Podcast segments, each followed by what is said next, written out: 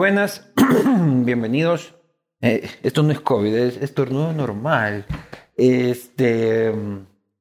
Bienvenidos, bienvenidos a una edición más de Castigo Divino, a estas ediciones que a mí tanto me gustan, en las que descansamos un poco del relajo de la política, de la mala onda, de los pasillos legislativos y de palacio, para hablar de cosas más gratificantes como son, en este caso, el deporte. Y ustedes saben, soy un experto en todos los deportes, no practico ninguno, pero me hago el que sé. Eh, agradecer a las instituciones, marcas que permiten que este programa salga al aire. Estamos próximos a cumplir ya los siete años ininterrumpidos. Siete años, cuatro veces al mes, echando copa, este, inconteniblemente, faltado solo dos veces, la una por COVID, que fue al final del, próximo, del año pasado, y la otra por el terremoto de, de, de Manaví. Así que siete años ininterrumpidos de tertulia. Eh, se viene esta celebración en febrero, así que muchísimas gracias a las instituciones y marcas que permiten que esto suceda. Me refiero, por supuesto, a Banco Guayaquil, a SEM Group y su Media Lab en Guayaquil, eh, en el Silicon Valley de Urdesa. No estés por ahí agarrando COVID, trabajando ahí en cafeterías de medio pelo, robando Wi-Fi anda al Silicon Valley, a SEM Group, al Media Lab, y ahí vas a tener todas las medidas de seguridad, distanciamiento, además de todas las facilidades tecnológicas. Ron Carúpano, delicioso. Cerveza 593, 100% Moslaka. Uribe Schwarzkopf con su proyecto Aurora, que está listo para entrega ya en la ruta viva, un proyecto puramente familiar. Eh, aceite Recapalma, fría tu dirigente deportivo más chovergue y más pedante de todos con aceite Recapalma y luego te fríes unos ricos patacones. Cuscuy, que es el emprendimiento de mi mujer, entonces maravillosos portavasos, acaban a salir este, sus redes sociales, por favor, síganla en cascada y pidan este, en cascada porque así Luchito es feliz, porque ella es feliz y si la mujer es feliz en casa, que todo el mundo es feliz. Es la, la clave de la felicidad es que la mujer esté feliz en la, en la casa donde sea. Y por supuesto también este 2022. Es un buen año. Seguro que será un buen año, pero es un buen año para Manta principalmente, la hermosa y bellísima ciudad de Manta, a la que algún día iré a vivir. Eh, este año cumple sus 100 años. Estaremos por allá festejando en cualquier momento y lo festejan con 100 frentes de obra y 50 otras obras importantes. Así que un buen 2022 para la maravillosa ciudad de Manta. Sin más, una de las voces y caras, pero voces más eh, reconocidas del Ecuador, una persona que nos ha acompañado, él y su familia nos ha acompañado en las alegrías y en las desgracias del deporte eh, nacional, una de las voces más autorizadas para hablar de deporte en este país. Me refiero, por supuesto, a una leyenda del periodismo deportivo, el señor Alfonso Lazo. Luis Eduardo, no, eso último demasiado. Sí, no, no, no, leyenda, una leyenda, pues. no creo, gracias por la, por la invitación. No esperaba para abrir ya la, la cerveza.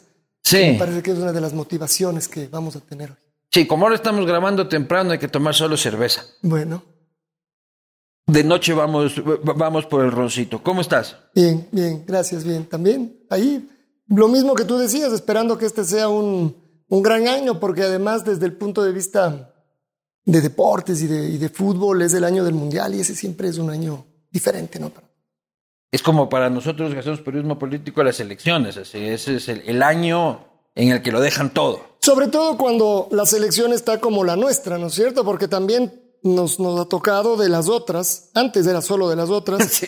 era el gran mundial y no estaba, si nos hacíamos hinchas de Argentina, de Brasil, de Uruguay, de Italia. Pero a este vamos, dices tú. Estamos muy cerquita, sí. ¿Qué puede pasar para que no vayamos? Una catástrofe, la verdad. Nos faltan tres puntos. Que perdamos los cuatro partidos, pero que además también entre los otros se den una serie de resultados eh, y, nos, y nos dejen afuera. Te ganamos uno y ya está. Sí. Eh, incluso. Eh, pues nos toca con Argentina y Brasil aquí en Quito. Sí, y nos Está toca con, con, Perú y seguramente con una selección que podría estar ya eliminada como la de Paraguay. Si no está eliminada, cuando enfrentemos a los paraguayos, quiere decir que los paraguayos deben haber sacado puntos a otros que entonces ya no estarán tan cerca. Por eso es que siempre hablamos del el todos contra todos y no solo lo que nosotros jugamos eh, es importante, sino lo que pasa entre los otros. Pero vos ya tienes pasaje y todo el asunto. Ay, ojalá tuviéramos pasaje, no, qué va. Eso se define todavía más adelante. Hay que confirmar primero que la selección esté en el, en el mundial. Pero qué caro va a seguir este mundial, ¿no? Sí, bueno. ¿Cuánto cuesta irse a este mundial? A ver, solo habría que tirar cifras eh, según eh, cuánto, eh, es decir, cuánto tiempo uno va a estar, si va a estar, por ejemplo, solo la primera parte. Hay un montón de paquetes. Además, también, una cosa es irse como turista con un paquete, cómo nos vamos los periodistas. Tú calcula cuánto cuesta un, un pasaje de avión y después y me voy a quedar 10 días, entonces 10 días de hotel, 10 días de comida. ¿La voy a pasar como Luchito Chiriboga o la voy a pasar de manera austera? Eh, claro, si me van a, si me van a invitar, entonces me voy tranquilo, ahí no tengo ese problema. Pero igual no creo que pueda haber mucha fiesta en Qatar, ¿no? Creo que el trago es ilegal. Y más bien al lado, más bien al lado es donde hay que estar. ¿Dónde? En, eh, en, uno de los Emiratos, que es donde uno ya puede. Ya estás viendo dónde está la fiesta. Es que ya he visto cómo funciona, entonces solo para saber. Vamos luego a, a, seguir hablando del tema, pero 25 años de la radio, 25 años de la red. Sí. ¿Cómo lo celebraste? A ver, eh, seguramente que con el recuerdo de mi papá, sobre todo, ¿no? Me parece que eh, siempre que hablamos nosotros en, en, la casa de periodismo y de lo que hacemos, mi viejo está en el, en el medio. Tengo la gran suerte de tenerle a mi mamá, que ha sido su brazo derecho, y entonces ella, además, seguramente como nos pasa a nosotros, que es la que va eh, llevando todo, es decir, va llevando la carga, la carga de la familia, por ejemplo, ¿no? Por esta ausencia que, que genera el, periodista y el periodista eh, deportivo también a veces mucho más. Mi papá, por sus horarios, yo no le veía tanto. Mi, mi manera de relacionarme con él era el fin de semana del fútbol. Entonces, para mí solo había eso y hasta que fui muy grande, ¿no? Cuando en quinto curso. La vida curso, del periodista deportivo es jodida. Es decir, es todos Porque los, los fines, de, semana. de semana son de trabajo. Así es. Yo he visto muchos periodistas que comenzaron de periodistas deportivos, ilusionados, y que llegó un rato después de 10, 15, 20 años y dijeron, hasta luego, me ofrecieron eh, pasar a otra sección de este diario. No hay día de la madre, no hay día del padre. No, no. Además, incluso, piensa que muchas veces justo ahí se juega. ¿Por qué en, en, en algunos de los feriados? Porque, porque no hay trabajo. Entonces los hinchas podían ir al estadio. Además, en otros tiempos donde eh, la presencia de la televisión era mínima, entonces lo que más servía era, eh, es decir, donde estaban los recursos era en las, en las gradas. Y entonces, eh, fútbol en el Día del Trabajador, dale, fútbol. Y el Día de los Difuntos, dale. Hay dos Pero no días... hay veces que dices como, qué mierda, Día de la Madre, me toca ir a ver Mushurruna Católica. No me pasa, a ver. Porque una eh, cosa es irte a ver un Liga Barcelona y otra cosa es irte a ver un Mushurruna Católica. Sí, claro, cuando tú saludaste dijiste algo, ¿no? Eh, mientras en la casa esté todo en orden, podemos seguir haciendo. Entonces, para mí no es tanta la preocupación esa, sino mmm, qué va a pasar en la casa. Eso sí me pone preocupado. Yo sí me iría a ver un Mushurruna Católica en el Día de la Madre, después llegaría con, con un ramo de flores. Eh, intentaría no equivocarme en el regalo y no llevar una licuadora. Eh, pero, pero otra vez, yo crecí, yo, yo crecí con, con estos eh, antiguos periodistas. Primero que eran unos poquitos, en cada medio había, en medio había unos poquitos y hacían todo. Entonces, había radios. Mi papá podía contar incluso antes, antes de esto que yo ya viví, que él se relataba dos partidos de una sola y a veces hasta tres, y al día, y al día anterior había tenido box, y el día anterior había tenido básquet. Te rompe la garganta, pero Claro, para claro. colmo tu papá como eres estridente. Claro, eso les llegó a pasar a él, en algún momento ya tuvo problemas, eh, y no solo con esto, porque antes del box y el básquet eran muy importantes, sino cuando ya los equipos, sobre todo de, de Quito, empezaron a ser más relevantes y empezaron a pelear mano a mano con los dos grandes del, del astillero, porque eso no era común. Eh, y Pero Nacional sí era un... Pero Nacional apareció más tarde. Acuérdate que Nacional, eh, lo que sí pasó Pero es que 13 también copas, apareció. Eh, sí, pero ellos aparecieron en el 64, eh, mientras que los campeonatos ya se jugaban, primero los nacionales desde el 57, pero había los torneos de ABNA de antes, que esos eran los torneos. Yo siempre pienso que ahora hablamos de las medallas olímpicas, del campeonato mundial. Antes, si te vas, te vas yendo para atrás, el campeonato mundial tuyo era ganarle a tu vecino. Ese era el rival que conocías. Después era de ganarle al patio. barrio, después era ganarle a la ciudad de al lado, después a la provincia, es decir, cuando hablas de campeonatos nacionales. Acá en los 40 se llegaron a realizar durante una década campeonatos nacionales de provincia de fútbol. Tuvieron que suspender porque se mataban. Eh, pero eso era lo que ese era nuestro campeonato mundial. No es que ganabas del campeonato nacional y te clasificabas a algo. Entonces, eh, ya trayendo a los, a los tiempos a los tiempos de acá, y yo por eso decía que eh, el rato que el nacional empezó a meterse era un equipo nuevo, porque no había jugado todos estos campeonatos de los que hablan los hinchas del AUCA, sobre todo. El papá se hizo papá jugando aquí, por eso es papá. Eh, y después apareció el, bueno, Liga y apareció el Argentina y se hizo Deportivo Quito y estaba el España que se hizo Politécnico. Todos esos hacen la historia de acá. En América. El América tenía su un poco posterior, pero un poco ah. posterior. Él más bien, yo, eh, más bien yo diría que el América, aunque también fue parte de los, de los torneos de, de AFNA, eh, pero empieza a tener relevancia en los campeonatos nacionales. La católica también es más o menos de la misma edad del, del Nación. Pero la católica sí tenía hinchas. cuenta la leyenda de que alguna vez había gente que iba a ver a la Católica. A ver, lo que pasa es que cuando subió a la A decían, uy, la liga se va a quedar sin hinchas porque todos los hinchas de la liga, los viejos hinchas de la liga son ex hinchas de la, de la Católica. A ver. Y ahí solo Fidelegas es el único hincha que existe en la Católica. no creo tanto porque yo conozco otros, otros hinchas del, del, Trencito Azul, por supuesto. Em, es un equipo que estuvo mucho tiempo en, eh, en la segunda categoría y en la Serie B. Entonces, eh, eso también, por supuesto, hizo que... Pero hubo un tiempo que, sí tuvo hinchas. A ver, lo que pasa es que antes del fútbol era comunitario. Tenían un solo estadio y esta AFNA, que además debe ser la única asociación en negación, ¿no? Es la única asociación que dice... No amateur. Sí, en lugar de ser asociación de fútbol profesional, dice no amateur. Alguna vez me pasó cuando yo estaba en, en Argentina y y entonces necesitaba acreditarme para un partido en la AFA. Y, entonces pedí a, a, AFNA si me pueden dar un, diciendo que yo trabajaba aquí, que necesitaba para un partido y me dieron. Pues el rato que le presenté al, a un viejo dirigente que manejaba este tipo de cosas, las relaciones públicas, leyó y dijo, a ver, a ver, a ver, pero lo primero que te tengo que decir es que aquí no somos amateurs. Entonces estás equivocado. No, no, no, ah, sáltese la y dice, no, no. amateur, falta poner la línea.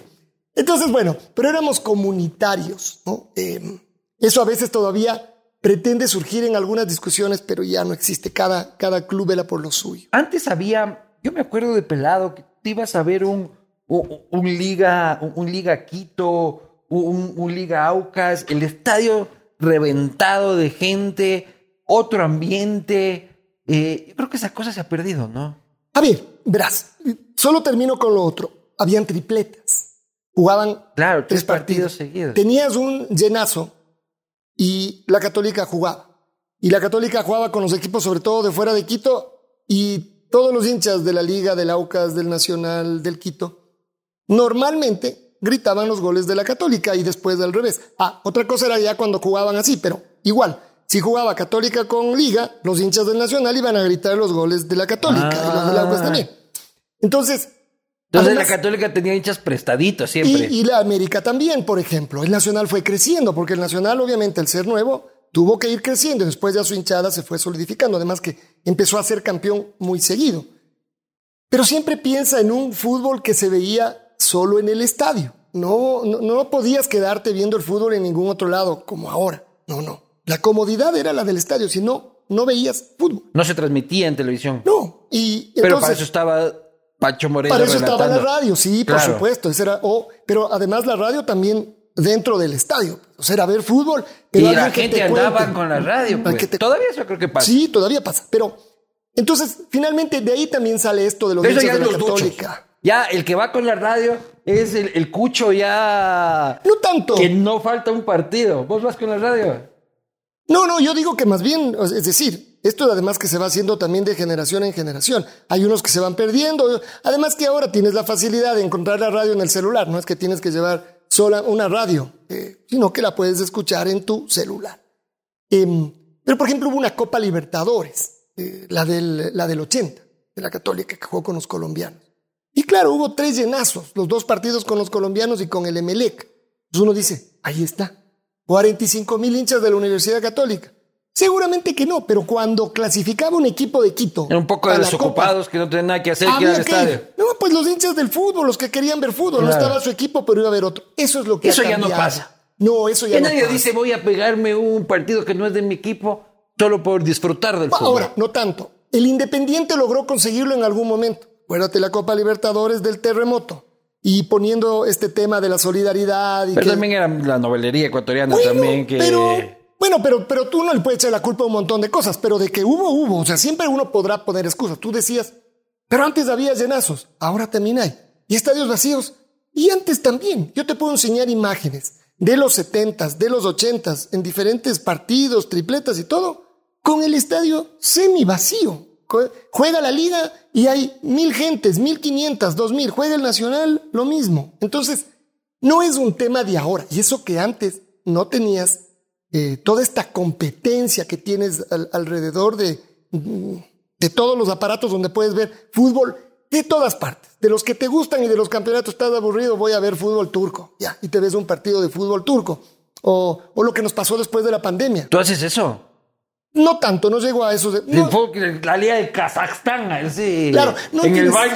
Y Alfonso, ¿por qué estás dos horas en el baño? Viendo la final de, de, de, Kazajstán. Claro, no, no hace falta tanto porque hay tanto fútbol y no solo fútbol. A mí me gustan un montón de deportes que puedes colgarte de otras cosas. Entonces, finalmente, a lo largo del día, de las semanas y de los meses, puedes seguir un montón de cosas que antes hubieran sido imposibles. Que no Pero tú decías antes, te locutaba box y se locutaba básquet y era importante aquí en Quito. Muy importante, muy importante. Aquí, eh, yo de, chico, y eso que yo ya llegué, seguramente no al, al, al momento culmine del boxeo, pero acá había boxeo cada 15 días. No voy a decir todas las semanas y con unas carteleras en el Julio César o en la Plaza de Toros, los viernes de noche o los En la Plaza de Toros, Plaza de Toros. Quito, sí, claro, con 15 mil personas, enloquecidas además en el box. Y yo estaba al lado de mi papá normalmente, además el relato del boxeo se hacía, se hace todavía. Ese sí es eh, el, en el ring, en el ringside.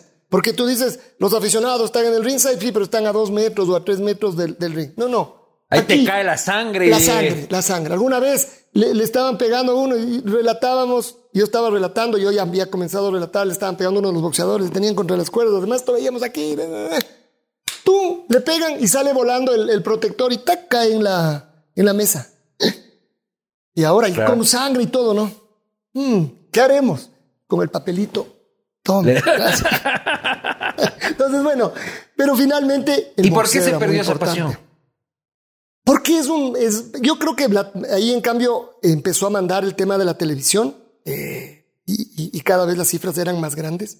Necesitabas mucho dinero para ser empresario y de todas maneras, el boxeo, aunque puede ser muy rentable, es de esos negocios de alto riesgo, si te puede salir muy mal. Eh, entonces yo creo que eso le fue dando, eh, fue en declive. Hubo aquí. O sea, fue bajando la calidad del deporte. Sí. No, Y, y consecuencia de eso fue bajando el negocio también. Y, y además creció la posibilidad de ver, ves que el boxeo sigue siendo muy importante en el mundo y eso que ahora tiene otras competencias, como eh, las artes marciales mixtas, ¿no es cierto? Que es una competencia. Hay quien dice que el boxeo no es deporte, ¿no? ¿Cómo puede ser par de salvajes sacándose la puta ahí? Pero como en un montón de cosas se podría decir, eh, se podría decir eso. Y yo crecí viendo, viendo boxeo. A mí el boxeo sí me gusta. Por ejemplo. ¿Y los toros? Sí, también. Yo también crecí viendo toros, por supuesto. Em, pero, por ejemplo, el, e, este, las, las, las, artes marciales mixtas. No me puedo sentar a ver una pelea salvo las del chito, porque es del chito. Y tengo que decirte que el rato que está peleando, me levanto y empiezo yo también a sacar las manos. Como yo me acuerdo que me pasaba en, en el, cuando yo hacía boxeo. Es decir, sí, me enloquezco. Es decir, es como, pero no puedo, no puedo ver. Pero Alfonso, ¿lo haces puñetero? No, no, no. ¿Nunca? No. ¿Nunca practicó box en la calle sin guantes? No, no. Yo era futbolista, así que ahí de repente había que, que, tirar un par de chislazos y entrar a un par de cruces duros, pero, pero no, no. ¿Y eras buen futbolista? Jugaba fútbol, jugaba, sí, sí. ¿O eres de esos comentaristas maletas que en la vida han metido un gol? No, bueno, yo llegué a jugar, llegué a jugar en las inferiores del, eh, del Quito, llegué a jugar. Estuve ahí dos años, justo en mi quinto y sexto curso y cuando pasé a Poli ya novedad, antes no había sub-20, había prejuvenil o juvenil.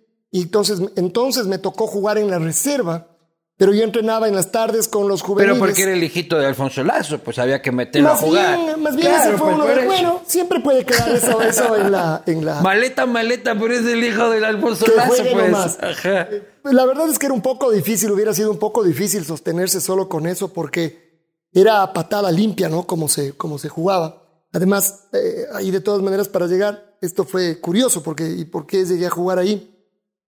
Y es que tenía un par de compañeros que tenían relación con alguien del club, del Quito. Entonces, ah, están, están probando jugadores. Antes además era todo mucho más chico, no llegaba tanta gente de afuera, eh, de afuera de Quito, digamos, a probarse. Eh, vamos a probarnos, ¿por qué no vamos? Ya, entonces yo tenía, de estos cuatro que fuimos, dos éramos realmente futboleros, los otros dos entrenaban una vez al mes. Eh, pero vamos ahí. Entonces, claro, Fuimos ahí, además. Pero eh, niño pelucón, este, complicado competir. Pero tenías que hacerlo. Bueno, a veces sí, a veces no. También es como qué actitud tengas. Eh, lo que siempre se habla de esto, y seguramente hasta ahora, es del hambre que tengas, ¿no es cierto? Seguramente yo entonces pensaba que tenía hambre, pero en realidad era más bien las ganas de jugar. En ese momento eres muy amateur todavía, juegas porque te encanta. Después ya se verá, después además te vas dando cuenta que hay muchachos que se van a jugar literalmente la vida de ellos y de las familias, claro. ¿no es cierto? Eso seguramente no pasaba conmigo. A mi hermano le dijeron, mi hermano era muy bueno, y le dijeron, este, tú vienes otra vez a entrenar y te rompemos las piernas. Puede pasar. Porque tú puedes ir a la universidad, nosotros no. Puede pasar, pero, pero yo también, pero tenemos un montón de casos de, de, jugadores que, que no, y que han logrado jugar, muchos de ellos que les fue muy bien, el Diego Herrera, el Pietro Marcetti, Sí, tienes. ¿Qué es de ellos, Diego Herrera? El Diego, bueno, el Diego no, él es, él es, él es primero que sigue alrededor del fútbol, maneja unos jugadores, él es arquitecto, también ejerce su profesión. El Diego se fue a los Estados Unidos, eh, él tenía una fábrica con su papá, después se fue a los Estados Unidos, entiendo que ya está trabajando. Pero te termino la historia, entonces, ¿qué ocurrió? Que llegamos además a ver, bueno, ¿quién va a jugar? Y esto era, entraban unos 11 y habían otros 11. Y a jugar, patada limpia. Yo era zaguero central, pero dije, con el físico yo pesaba 110 libras. Viendo a todos los que estaban ahí, mm, voy a ser lateral derecho. Además, entonces el lateral derecho no era como los de ahora, que tenían que eludirse a todo el mundo, tirar el centro y después regresar y salvar el gol de la línea. Ah, te quedabas atrás. Quedabas hasta la, un poquito más allá y no mucho más. Lo tuyo era... Ah, te, cogiste por bajoneta, entonces no, lateral. te, hace poco. es la misma razón por la que yo soy arquero. Eh, bueno, ya está. eh, y entonces, claro, me fui quedando porque eh, además llegó un rato y yo ahí aguantaba, jugaba, no era mi puesto, pero yo dije, además, también pensé en eso, supongo. Una vez adentro, ya veremos. ¿no? La cosa es quedarse aquí de, de, lo que sea. Y me fui quedando y, claro, hasta que me llegaron a, pedir el, el, nombre para anotarme.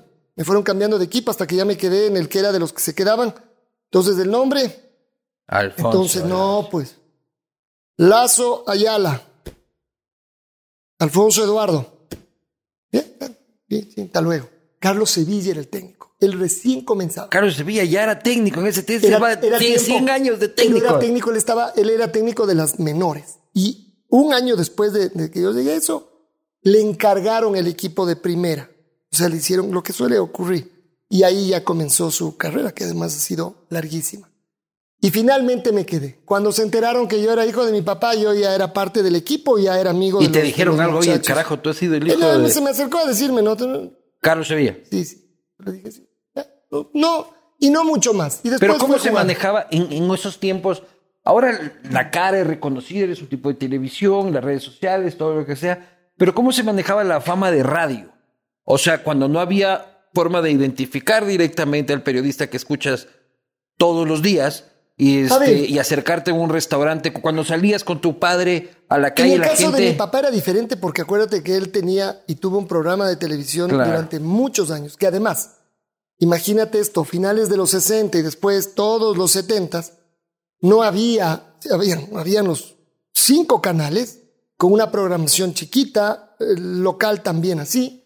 Entonces del programa, el Ronda Deportiva de mi viejo era, en algún momento llegó a ser el único programa de deportes que había y en Quito era lo que veíamos el domingo de tarde En la época también había Manuel Kun Ramírez había ahí. Él apareció un poco después. Él apareció ya cerca de los, eh, me parece que a finales de los 70, es decir, en el 80, por ahí.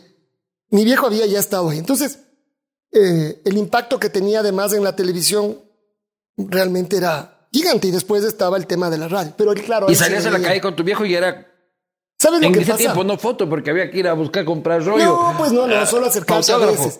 Pero en general, acá en Quito, somos los quiteños, ¿cómo somos, no? Más Mírale, tímidos, mírale, sí, la exacto. gente, por Los ejemplo. guayacos te gritan desde la esquina del frente. La gente se acerca, te aborda, te dice cosas, eh, te pide fotos ahora, pero o te hace firmar, o simplemente se acerca para preguntarte cosas, ¿no es cierto? Los quiteños siguen siendo así como ahí está Alfonso Loza. Sí, sí, siguen siendo. Al, al quiteño le cuesta acercarse a decir algo. Y cuando vas a de- Guayaquil, ¿cómo te va? En cambio ahí, claro, se me acerca, la gente se acerca, la gente Pero a vos te deben cosas. reconocer como la prensa serrana, prensa creo. de la liga, veo. Te de acercar a mandarte a la verga, pero. No, no, absolutamente. Yo, yo creo que he intentado más bien eh, lograr un equilibrio. Nunca fui un, un tipo de, que pretendía, eh, tirando lodo, tirando fuego, eh, ganar más audiencia. No ha sido ese mi, eh, mi estilo. Pero sí hay una bronca enorme entre los periodistas de la costa y de la sierra. No sé si hay una bronca enorme. Eh, a ver, yo, es que no es tanto entre los periodistas. Puede haber como cosas particulares, pero... Les encanta el show también a algunos. Eso es lo que es parte de- y la liga ni sé qué. Pero después normalmente se ven y están, están juntos. Además, yo creo que en general la mayoría de periodistas entienden también cómo es esta dinámica. Yo creo que antes era más bravo. Cuando mi Entre viejo- periodistas. Sí, mi viejo tenía unos colegas de Guayaquil con los que tenía unos enfrentamientos muy duros, además a través de, de los diarios. Es decir, era escribir una columna en últimas noticias y que después llegue la columna del Universo, del Expreso, ¿no? Y también durísimo. Eh, porque esos eran los medios de ahora es un comunicación. tweet y otro tweet y se mandan al carajo. Entonces, claro, Pero tú vas al, al y todo positivo. sí, sí. O tengo nunca te han gritado una huevada. Lo que sí tengo que hacer, no. Tampoco voy Porque a... el Gushmer llega a la Casa Blanca y. No, no, el Andrés no, el Andrés se puede manejar bien. Yo creo que lo que hay que hacer es manejarse con cuidado. Lo que seguramente no será inteligente es meterse en la barra de ningún equipo. Eso sería poco inteligente, es decir, para, para demostrar qué. Pero nunca ninguna hinchada te ha demostrado, te ha hecho saber su descontento No, contigo. no, no. Es decir, de repente me puedo poner a, a leer en las, en las redes sociales. Yo básicamente estoy en el, en el Twitter. En general la gente me, traja- me trata con cariño y respeto y nunca falta alguien que, que, que me dice alguna cosa que yo podría considerar fuera del lugar, pero nada. Es decir, porque además yo entiendo cómo son los hinchas. Los hinchas, además, eso también ha cambiado. Los hinchas pretenden que se hable solo de tu equipo Y solo en bien. general solo bien. Sí. Antes, no. Antes estábamos en, en los medios, teníamos que hablar un poco de todos los equipos y además a ver qué dicen del mío, cómo se maneja, eras crítico, ya. Y, y, está, y sabías que los periodistas hablaban de, de todos un poco, digamos. Hoy con las mismas redes sociales vas lo que pasa en, en todo, ¿no? En noticias, es decir, a quién sigues, a quién dejas de seguir, a quién le silencias. Lo mismo en el fútbol. ¿Quieres solo recibir noticias de liga? También te puede pasar y pasa mucho, pero también le voy a oír a este que siempre está tirando lodo. Pero eso es, eso es menos. Pero ¿por qué el fútbol es así de irracional? Por ejemplo, coges y hablas de este, la deuda de Melec con el Banco del Pacífico. ¿Ya? Y el hincha de Melec es. No me importa, no, estás afectando a mi Mentira, equipo, estás mentira. dañando a mi equipo. No, no, pero no estamos hablando del equipo, Melec y su hincha, estamos hablando de la deuda y de su dirigente. Yo una vez saqué un reportaje del Aucas de cómo el Aucas se beneficiaba del Estado en el gobierno de Moreno. Y por los auquistas casi van a la oficina a quemarme en bus del Aucas porque estaba yo atacando al papá y que tenía que lavarme y trapearme la trompa antes de hablar de papá Aucas. No estaba hablando de eso, estaba hablando de su dirigencia y el Estado. ¿Por qué no logran dividir Porque es esa personal. Porque, a ver, lo primero es que si tú te has planteado por qué eres hincha de la liga, entonces dices, es que mi papá, es que mi hermano, es que mi primo, es que mi vecino, es que me llevaron, es que los colores, es que... Y la verdad, no llegas a, poder contestar realmente. Puedes decir que, ya, tu papá, digamos, que hubiera sido tu papá. Es que él me llevaba al fútbol a ver a la liga, entonces ya. Pero hay casos pocos Pero no suelta un puñete por llevar. Pero, pero en tu caso, no llegas a enloquecerte como hay un grupo importante. Pero, oye, En la política pasa lo mismo. ¿Cómo pueden ser tan desquiciados? Pues y amenazan de muerte y no sé qué. Exactamente lo mismo. Entonces, aquí hay esta Correa el pasión. mejor presidente de la historia, no me importa. Punto final. Claro, Ya. punto Pum. final. Y si me dices lo contrario, pum, nada de Claro. volverme a discutir de nada. Entonces el fútbol viene a ser exactamente lo mismo. Creo que hay que pensar en el fútbol, así es como yo lo veo, como una parte del todo. El fútbol no es una isla. Es decir, aquí sabes lo que va a pasar, que si llegamos a clasificar al mundial, eh, nos podemos confundir, porque podemos creer que el fútbol está excelente, qué bien, ahí está. Mentira. El fútbol está que se muere de hambre. Estamos en una crisis gravísima la industria del fútbol. Les deben a los equipos y los equipos les deben a los jugadores. Y sin embargo vamos a clasificar al mundial. Pero es porque hay una nueva generación de muchachos buenos. Bueno, pero es como que te sonó la flauta. Es decir, no hay otra explicación. No, hay un trabajo del Independiente pero de te vuelvo a bastante decir. esfuerzo. Sí, pero está dentro de este mismo Creo que es el 50% engranaje. de la selección, ¿no? No tanto. El rato que ya te pones a ver, no tanto, pero tiene varios. Es decir, es, el raro, que más ya no aporta. pasaba- ya no pasaba tanto eso, ¿no? Eh, y sobre todo nacidos de, de tu club, porque la liga, por ejemplo, en el, en el 2006, en el Mundial, tenía muchos, pero claro, a la Venían mayoría los trajo. Exacto. Eran- jugaban No, ese pero rato. estos salen de la escuela. Pero otra vez, eh, tú no puedes confundirte. El fútbol tiene un montón de problemas y vamos a estar en el mundial. Entonces, ¿qué es el fútbol en realidad cuando lo empiezas a ver acá? El fútbol es el reflejo del resto. El fútbol tiene los mismos, son los mismos dirigentes, son los mismos jugadores, eh, los que Pero el señor Lord dice que nuestra liga es de las mejores de la Es región. un error. Yo creo que lo de. ¿Sí Mira, has oído decir eso? Sí, por supuesto. Y, pero, a ver, ahí podría ser en el planeta de los, de los ciegos, ¿no es cierto? Porque hay que ver cómo están las ligas de otros lados y vos te comparas y dices, pero ser campeón de, esto es facilito. Bueno, eh, yo creo que la Liga Pro y la organización de todas maneras mejoró. Eh, ¿sab- ¿Sabes lo que está pasando? Que de todas maneras venimos de estos dos años extrañísimos de pandemia y que eso siempre podrá seguir siendo una excusa. Claro, habrá que ver hasta cuándo es una excusa. Pero en el fútbol no hay duda que la pandemia y a la industria del fútbol le ha, eh, le ha golpeado en serio. En el 2000 hubo cinco meses sin fútbol. La industria estuvo paralizada. Oye, por menos de eso hubo Pasaba, industrias pasaba que se fútbol cerraron. viejo en la tele, pues. Claro, y la gente lo veía y la gente consumía. Ya, eso te iba a decir hace un rato. Y ya no pagas derecho por eso porque ya pagaste una vez. Ah, sí, sí, por supuesto. Además del fútbol viejo, tierra de nadie. El, em, pero la primera liga que volvió fue la alemana. Entonces, eso sí, no me hubiera imaginado estar viendo. Además, aquí pasaban el fútbol alemán en los 70, yo me acuerdo cuando era chico, pero llegaba un partido eh, y lo pasaban de, un, de hace tres semanas. Y lo ponían ahí, na- na- nadie te ponía contexto, no sabías ni las tablas y te ponías a ver lo que jugaban el Bayern contra cualquier otro, no importa. Bueno, ahora fútbol alemán. Y estábamos viendo fútbol alemán porque lo que necesitábamos era que regrese. La Bueno, ahora tenemos hincapié, no hay motivo para verlo. Ah, no, pues ah, perfecto. Pero en el 2000, nadie. Y Oye, cuando empezó la pandemia, ¿cómo lo sufrió el periodismo deportivo? Tú un rato que dijiste, se me acabó el trabajo. sí, fue, fue, fue, fue esto va bravo. sigue así, no hay chamba. Fue muy bravo.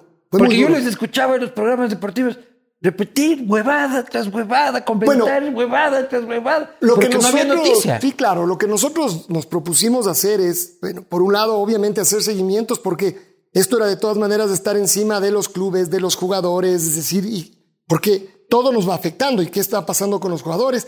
Acuérdate que empezaron a entrenar a, los 15 días, empezaron a entrenar por Zoom. Y entonces se juntaban a entrenar cada uno en su casa, unos casas más grandes, unos todos eh, en unos cuartitos. Decir, esto era, esto era un drama. El fútbol, además, ¿sabes lo que sí pasa con el fútbol? Que es visible. El fútbol sabemos lo que gana el jugador y, y nos ponemos a discutir. ¿Cómo así le pagan tanto? ¿O deberían pagarle más? ¿En qué otra profesión se discute así abiertamente lo que ganan o dejan de ganar? Los diputados. En el fútbol. Pero, pero finalmente ahí no hay uno que gane más y otro que gane menos, al menos de lo que se conoce, digamos. No, no, no, Eh, bueno, bueno, no sé. No sé, ya, yo no discuto eso. Pero, pero en el fútbol empezaron a trabajar eh, así, abiertamente. Entonces, digamos que estábamos ahí. Pero después dijimos, bueno, que esta sea una oportunidad, sí, efectivamente, para traer a, estas viejas glorias, a esta gente que haya sido parte del fútbol y que normalmente ya quedan olvidados. Eh, y entonces, ese fue una buena salida. Y te voy a contar que en el, en el canal eh, era todavía peor. porque finalmente en la radio haces entrevistas y, y, ya te digo que te puedes ir para atrás, entrevistas a uno de los de aquí recientes y puedes seguir armando la historia. Y en la televisión. La imagen. Bueno, entonces lo que tuvimos que empezar a hacer efectivamente es a digitalizar un, un gran archivo. Tú tienes un buen archivo. Yo tengo un buen archivo, pero bueno, pero, pero el mío es más bien local, del fútbol local, básicamente. Y ponías un roll-up de atrás en tu casa. Entonces, eh, no, no, no, porque en el, en, el, en el caso del canal nosotros nunca dejamos de trabajar in situ. En, en la radio sí, pero en, en, la radio siempre hicimos teletrabajo. Y eso nos, vaya que nos ahorró eh, complicarnos, ¿no? Hubo gente que volvió antes de hora y se complicó mal. Perdimos un par de colegas, ¿no? Eh, ¿En tu radio? No. En el mundo de la radio. En el, en el mundo de la radio acá.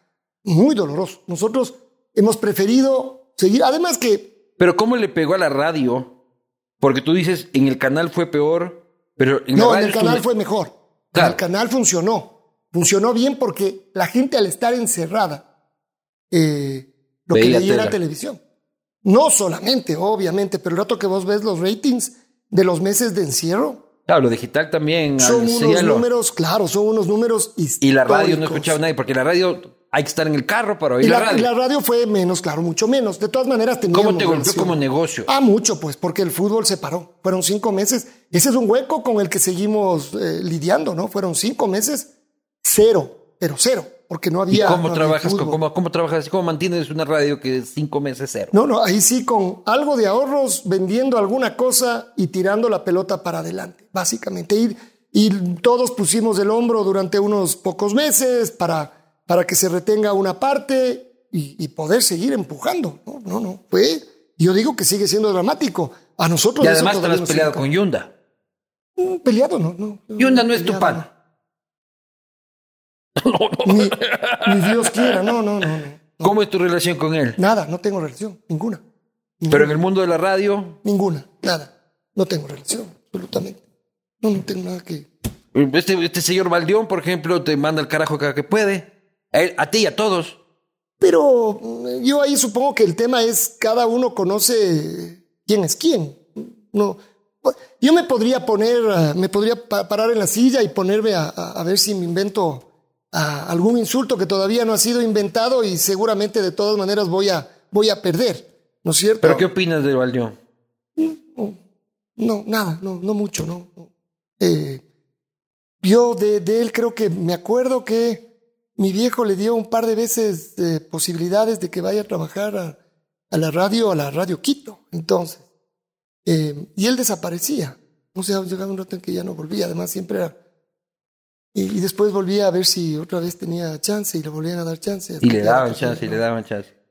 Nada más. A partir de ahí, nada más. Y después, eh, este show que el que quiere comprar lo compra ya. ¿Tú crees que es un show? No es una disputa real profesional. O sea, te vuelvo a decir, no soy yo quien va a juzgar esto eh, siendo yo parte de. Eh, me parece que esto pues, debería ser o es público y notorio y la gente que lo ve de afuera puede juzgar quién es quién y quién ha hecho qué y, y ya está. No, no, no. ¿Y tu relación con las otras vacas sagradas, Vito Muñoz, este, Roberto Bonafont? El, porque todos aparecen luego juntos. Juega la selección y el Dream Team. O sea, con Roberto estamos haciendo los partidos ahora eh, de la selección.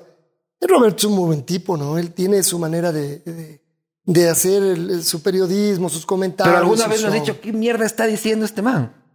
No, porque eso es, porque él podría decir exactamente No lo digo, mismo. como que no lo entendí. No, Así. no, puede ser, pero, pero no, pero ese es, ese es su, ya te digo que él podría decir lo mismo de, lo- de las cosas que yo, que yo digo. Y él, y él tiene una, él tiene un público que le sigue y que Claro, aplaude no, lo que él Roberto hace. Yo, yo le, Roberto respeto, le respeto mucho y trabajamos muy bien juntos. La verdad es que Robert es un muy buen tipo. Es decir, es gente con la que se puede trabajar. En general es gente con la que se puede trabajar. Yo no tengo ningún problema. Pero son las mismas caras. Desde cuando yo vi la Copa América 1985, ¿cuándo fue? La que fue acá. la de lo- la del 93. 93.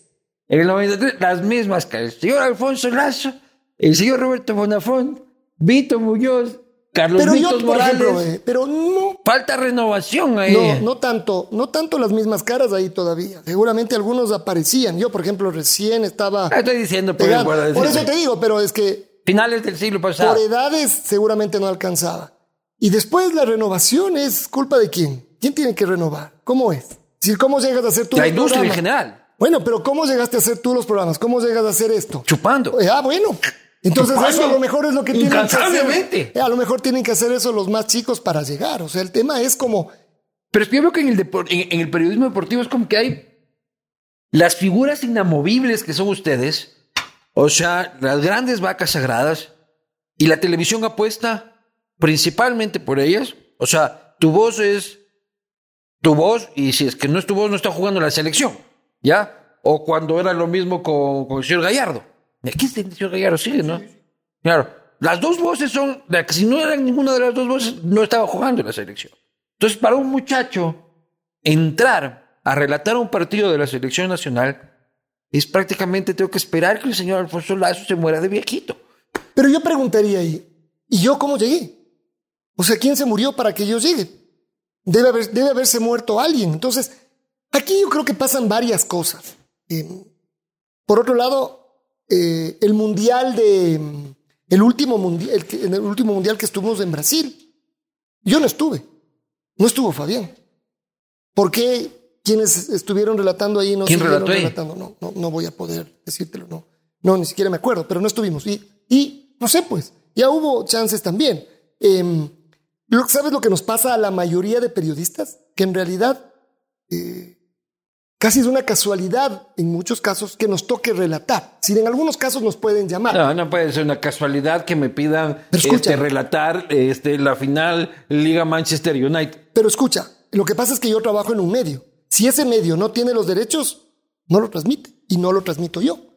Y lo transmite el que está al lado. Pero sí les dejan irse a otro medio. No, no, no. Porque pero, ¿cómo vas pero a no Gol los TV si es que eres de Teleamazonas? No, No, no de los mismos. es competencia decir, directa. Claro, es decir, yo voy a- al No canal. puedes ir a Coavisa vos a estar relatando. Exactamente. O sea, yo en el caso del canal del fútbol, que es como esta plataforma. Además, Al canal de fútbol. en este caso, con el canal del fútbol, eh, Teleamazonas tiene, eh, eh, tiene un negocio compartido que son los, los, los partidos de local de, de la selección. Entonces ahí yo, en cambio, voy como parte de Teleamazonas y aparezco en el canal del fútbol. Y Pero tú identificas alguna promesa en el periodismo deportivo que dices, este man va a ser el Alfonso O Lazo sea, de los que hay, próximos no, 20 a ver, años. no, yo creo que hay un montón de periodistas jóvenes, hay un montón que aparecen y que tienen posibilidades. Yo para, de todas maneras, para llegar a relatar en televisión, relaté muchos años en radio. Además, yo relaté. Pero tenías tu propia radio, pues. Y bueno, pero relaté Pa- con- Más facilito, pues así. Pu- Puede ser, pero yo tengo y he tenido compañeros y en otras radios hay un montón de muchachos que relatan sin tener las radios y relatan. ¿Por qué? Porque hay más medios, porque hay más posibilidades, porque hay más partidos. Yo transmití muchos muchurruna católica. O, Pero necesitan los derechos de eso. universitario. No, pero no en televisión. Yo O sea, yo, puedo- yo no puedo coger y sentarme en las gradas de este, el Bellavista de Ambato y empezar a relatar por internet. Hay muchos que relatan viendo, no en las gradas del Bellavista, pero tele. viendo, sí, exacto, en el internet y relatan. ¿Y se puede o hay que pagarle al no, club? No, no. No, porque acuérdate que los derechos ahorita son de la Liga Pro. Por ahora la Liga Pro eso no lo ha, no lo ha, no lo ha cerrado. Pero, Pero tú, ahí tú- está. para que tú tengas tu cabina en Casa Blanca, ¿cómo haces? Eso es otra cosa. La presencia en los estadios, en cambio, arriendas o una cabina o un puesto de transmisión. ¿Cuánto cuesta una cabina? Ay, en un estadio cabina. como el Monumental o como la O sea, Casa unos, Blanca. unos 80 dólares del partido, digamos. ¿No es cierto? Eh, Y si claro. no tienes cabina, puedes tener una banquita. que vale un poco menos, que vale la mitad, digamos, el- el- la banquita. Pero de todas maneras, para hacer eso necesitas, eso sí, necesitas estar acreditado en la Liga Pro.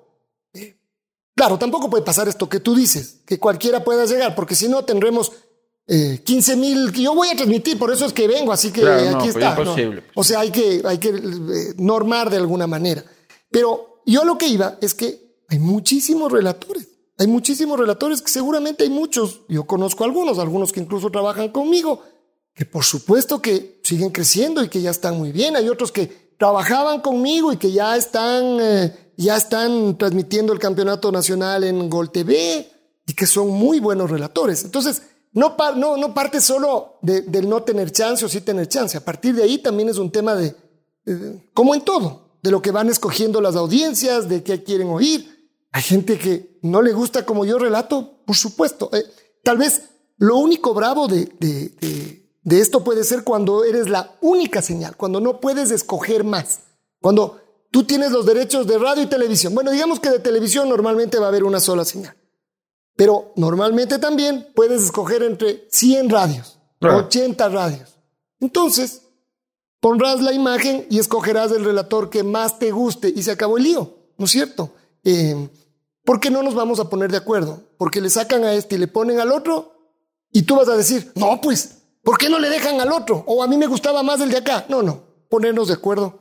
De eso va a ser muy difícil. Y nunca ha sido posible. Es decir, ¿Y cómo se cambian, por ejemplo? O sea, tú, tú relatas el primer tiempo, yo el segundo tiempo, ¿se sortean? En este caso estoy relatando solo yo. No, no, pero por ejemplo, en los partidos de la selección. En los partidos de la selección estoy relatando solo yo. Pero hay veces que relataban un tiempo, un tiempo. A ver, te voy a contar eh, algo que pasó en el Mundial del 2006. Ahí nos juntamos tres canales, del Amazonas, de Coavisa y RTS. Entonces, claro, primero es la cosa grande, la cosa macra, los derechos, cómo vamos a hacer, qué partidos, cuánto cuesta ya.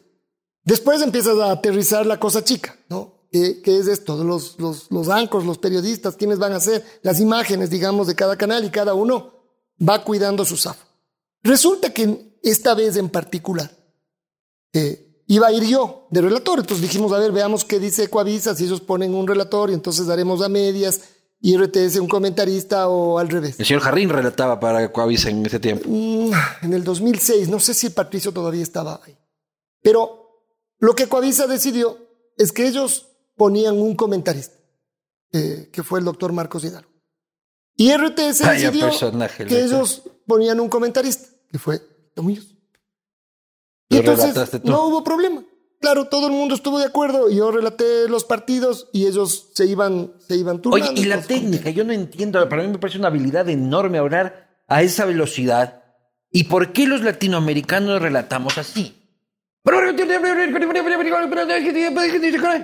Y los europeos es como la tiene, la pasa, este, ah, sí, por cierto, cualquier cosa. ¿Por qué tenemos esta hueá de relatar? Pero como que no estuviéramos viendo. Pero ¿cómo somos los, los latinos? Habría que tal vez. Relata como radio, pero ahí está la tele. ¿Sabes por qué pasó eso? Porque en algún momento, cuando empezó a verse el mundial de fútbol acá, eh, por ejemplo, mi viejo, yo me acuerdo siempre de él, además, obviamente, ha sido mi escuela. Él relataba de una manera en la radio y en la televisión lo que hacía era identificar los nombres, que eso es básicamente lo que habría que hacer en televisión. Porque tú ves que cruza la mitad de la cancha, tú no tienes que decirle, cruza la mitad de la cancha, porque está pues. cruzando. Entonces, pero lo que tienes que decir es, ah, sí, pero te voy a decir qué es lo que pasó. Eh, y entonces, cuando empezó a, transmitirse el mundial, bueno, hay que relatar como, como, como televisión. Como la televisión. Y pasó esto que, que te digo. Ah, no, a mí me gusta oír el fútbol relatado como lo escucho todos los domingos. Entonces, tic el volumen, Entonces la, tele dice, ¿cómo? Y la publicidad no se me escucha. No, pues. Entonces, ¿qué es lo que hace la tele? Es trasladar esto. Yo lo que intento, seguramente no siempre sale, es hacer una suerte de mix, no volverme demasiado descriptivo en la tele, como puedo ser en la radio, y, y, y al mismo tiempo porque además le tienes que dar intensidad. Es mucho más difícil darle intensidad cuando no vas describiendo. Esto que tú dices, te va con la pelota. Cuando solo dices eh, Hurtado, Espinosa, Fajardo. Los argentinos ya son más así.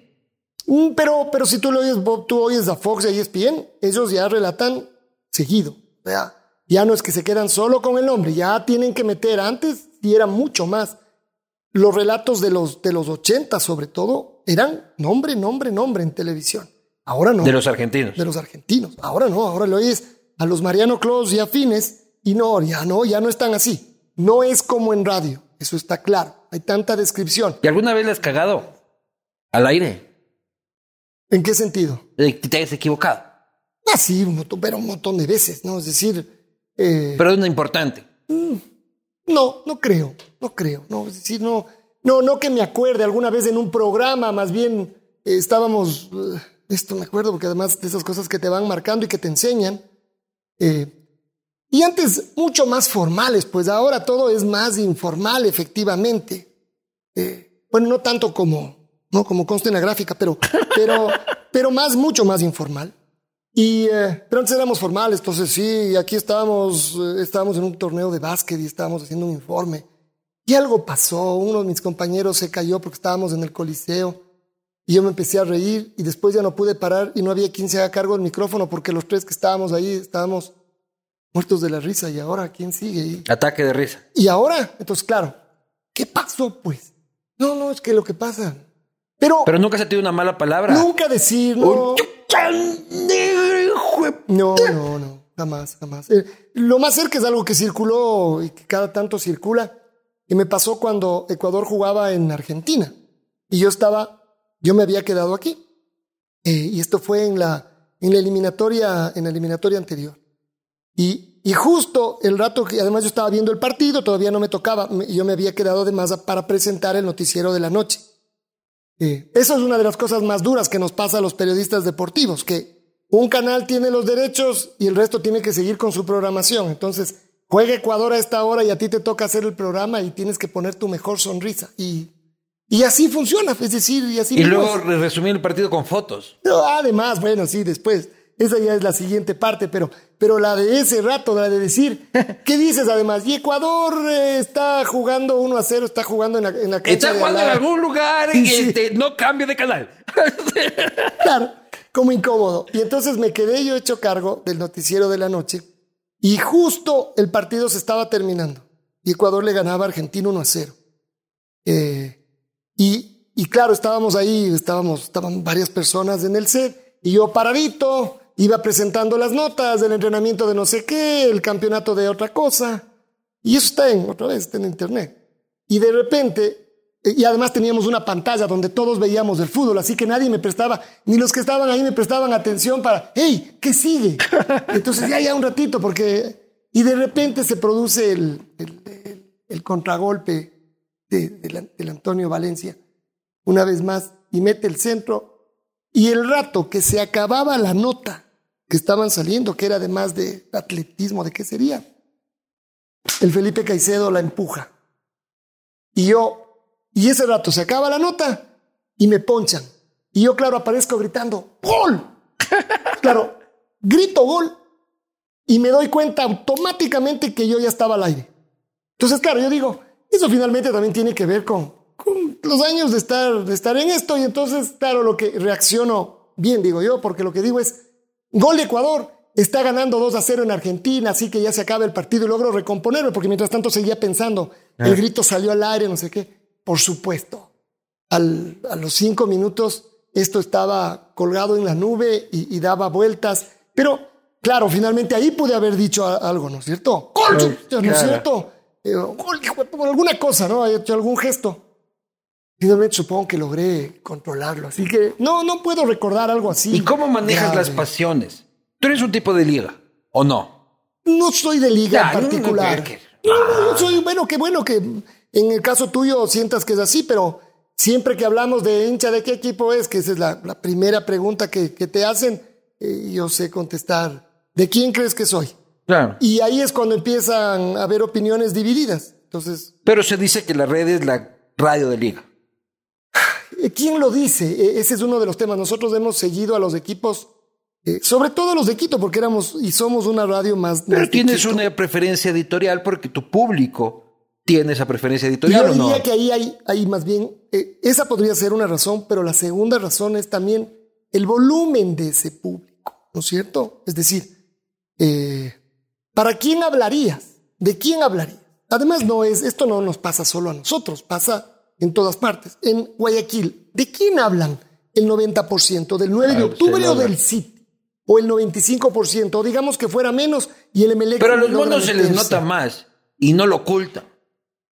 Víctor Muñoz, a los 10 mil vientos soy barcelonista. Bueno, pero Ese ese- Pocho Jar, nadie lo duda. ¿Me explico? Bueno, él fue Acá presidente. los quiteños somos así como no, yo no, yo No no. creo. ¿Cómo van a creer? Yo no soy hincha de nadie. Yo no creo, porque ahora cada vez hay más, más periodistas que, que van caminando, como te digo, además que ahora el hincha, hay muchos hinchas que esperan eso del periodista al que les oyen. Yo, en cambio, debo ser de la vieja, de la vieja escuela. Del Quito, entonces tú. Puede ser, ¿no es cierto? Pero también. Pero tú formaste parte de un grupo del Quito que se llamaba la Cofradía del Quito, ni sé no, qué. No, no, ¿qué va? Pero tienes simpatía por el Quito. Como, como por la Liga, como por el Aucas, como por el Nacional. Oye, y, el Quito, para los Paloma ya no. El Quito está muy complicado, claro, está muy complicado. Y ¿Qué daño le hizo su desaparición al fútbol quiteño? Igual que la del Nacional ahora, ¿no? es pues. decir, le hace pero lo del ¿Y el Nacional va por el mismo camino? el Nacional, en cambio, tiene otros problemas, porque más allá de que tiene una deuda todavía complicada, lo del Nacional es un problema de organización, es un problema de qué era el Nacional antes y cómo tiene que ser visto hoy. Es que esa señora es un problema, ¿no? Pero ese es un problema de ahora. Pero ese no es el único. Es un síntoma. Ese no es el, programa, el problema grave del Nacional. Ese es el problema particular. ¿Y cómo hace el Nacional para zafarse de la doña? Seguramente ya mismo en una asamblea, es decir, esto, eso no va a durar mucho. Y entonces vamos a ver. Y el Nacional fue un equipo creado por las Fuerzas Armadas que recibía... Plata de los militares. Ya. Ahora, y eso que sigue teniendo... Correa le quitó esa nota. Ya, pero ahora tiene, eh, todavía tiene muchos socios militares que aportan, pero ya no alcanza. Pero el problema es que el Nacional después de que le quitaron la obligatoriedad, que eso sí hacía que sean unos fondos más grandes y además le ayudaban con logística, eh, el Nacional no se ha refundado, el Nacional tiene que cambiar, tiene que darse cuenta que ya no es lo que era. No sé si lo de extranjeros, eso también es como una de las cosas que podría llegar. Desde el punto de vista económico, sí, porque son muchos más baratos que los mejores jugadores de acá. Pero en cambio el Nacional, bueno, puede querer morirse. Yo prefiero, como dicen un montón de hinchas, solo con, con hinchas, de, con jugadores ecuatorianos. Pero no, es el tema este de cómo se conduce. Las Fuerzas Armadas siguen como teniendo, eh, lo guardan al nacional adentro. Y al mismo tiempo ya no pueden ayudar, ya no toman decisiones o ya no toman las decisiones más importantes. Entonces, Pero cuando se abre al mundo civil termina Yunda de presidente, pues también, por eso te digo, por eso te digo, por eso todavía... Los militares traen nomás, pues loco. Por eso es que tienen un problema de refundación, porque me parece que ahí, cuando han llegado los presidentes civiles, la discusión de ya basta de militares, resulta que no era la discusión, porque da lo mismo cuando no tienes gente capaz militar o civil. Ese no es el problema. El problema es de quiénes son capaces y quiénes no son capaces. Y cómo está la organización, cómo lo haces. El, Quito sí no tiene solución. El Quito, el Quito mejor ya cerrar. ¿Sabes cuál es comprar el la marca. ¿Sabes cuál y es el hacer problema? Otro equipo.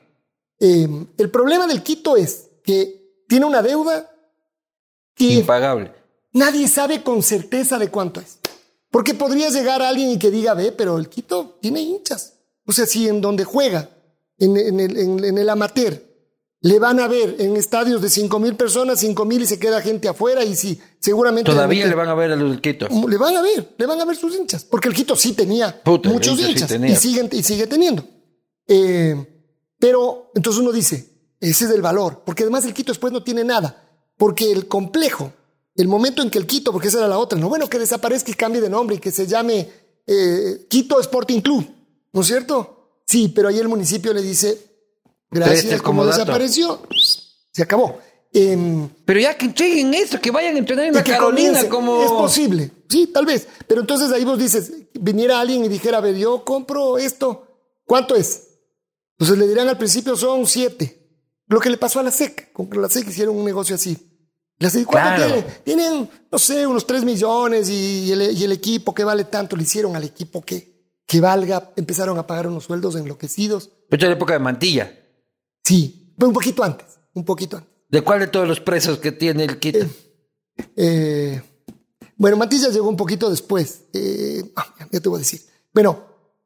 ¿Y el José no era el panadero? No, no, no. no. él, también, él también me parece que fue un poquito después. Él fue después. Eh, pero, pero, ¿qué, ¿qué terminó pasando ahí? Que de repente empezó a llegar la gente. Aquí hay este pagarecito. Ahí está la de cambio. Aquí hay este. Y resulta, claro, que no eran tres millones, sino nueve. ¿Y? Entonces la SEC lo que dijo es, ¿saben qué? Me voy, ah, pero hay una multa. Y ya está con todo lo que he puesto más esto. Y me fui. Y se salió justo a tiempo. Entonces. Ahí le van a peregrinar al Tommy Schwarzkopf todavía, a los hinchas del Quito, a rogarle que se haga Claro, entonces, claro, si es que tú supieras que vale 5, que la deuda es de 5 o de 8, incluso hasta para poder 8. ¿Lo puedo pagar o no? ¿No sirve o...? Sí, puedo recuperar esa plata. Pero tú en este momento no sabes de qué te haces cargo. Y no sabes cuánto de la deuda es legítima. ¿Y no hay cómo comprar solo la marca? ¿Por qué tengo que hacerme de todos los fierros? No, no, no puedes porque en la FIFA tú estás... El Quito, verás, juega en amateur y nadie le dice nada. Nadie le que puede seguir jugando y vive de las taquillas y de algún sponsor. Ya, punto. El rato que asciendes a segunda categoría, tú ya eres afiliado. Ya son afiliados a AFNA, ya eres afiliado a la Federación Ecuatoriana. El rato que metes el pie ahí, a pagar. Ey, ey, ey, ey. Entonces el Quito, por ejemplo, ya hizo esto un par de veces. Ya estuvo en segunda. Ya logró armar un equipito de segunda que peleaba. Y ya estaba por ascender y de repente, ni siquiera por ascender, sino que a medio campeonato, ¿qué fue que no paga estos 200 mil dólares? Además que una, una deuda de las chicas. No, que le quiten 15 puntos. Se acabó. Entonces. No tiene salida. No tiene y no hay como dejar cerrando ya. Mucha huevada, gracias. Vamos a fundar un nuevo equipo. Sí, podrían hacer eso. Que se llama el Quiteño Fútbol Pero Club. yo supongo que es la discusión de los hinchas, de los dirigentes, de los ex dirigentes. Eso es lo que hay que hacer. Poner candado y cerrar. Y eso es justo lo que decíamos al principio. Esto que dijimos de la pasión de los hinchas. hay que dejar morir. Déjalo ir. Eso es lo más difícil en un tema de fútbol. O sea, el hincha del Quito sigue siendo hincha del Quito. Se puede, a lo mejor hay unos que se, se ponen felices porque el Independiente del Valle les ha ganado a los grandes. Pero hay otros que en cambio se mueren de las iras porque sienten que ese podría haber sido su puesto, que ese era el que les, el que les, les hacía eh, entender a los grandes. ¿Y cuál es, la clave del éxito del Independiente? A ver, yo creo que ahí hay primero eh, hay una organización, que eso es lo que más nos cuesta acá una organización además de mediano y de largo plazo. Lo que más nos cuesta acá, digo yo, en todos los ámbitos, porque acá queremos que todo funcione ya. Pase lo político, dime tú. Elecciones, he elegido, ¿qué fue lo que dijiste? Ah, no, mentira, que se vaya, que venga otro.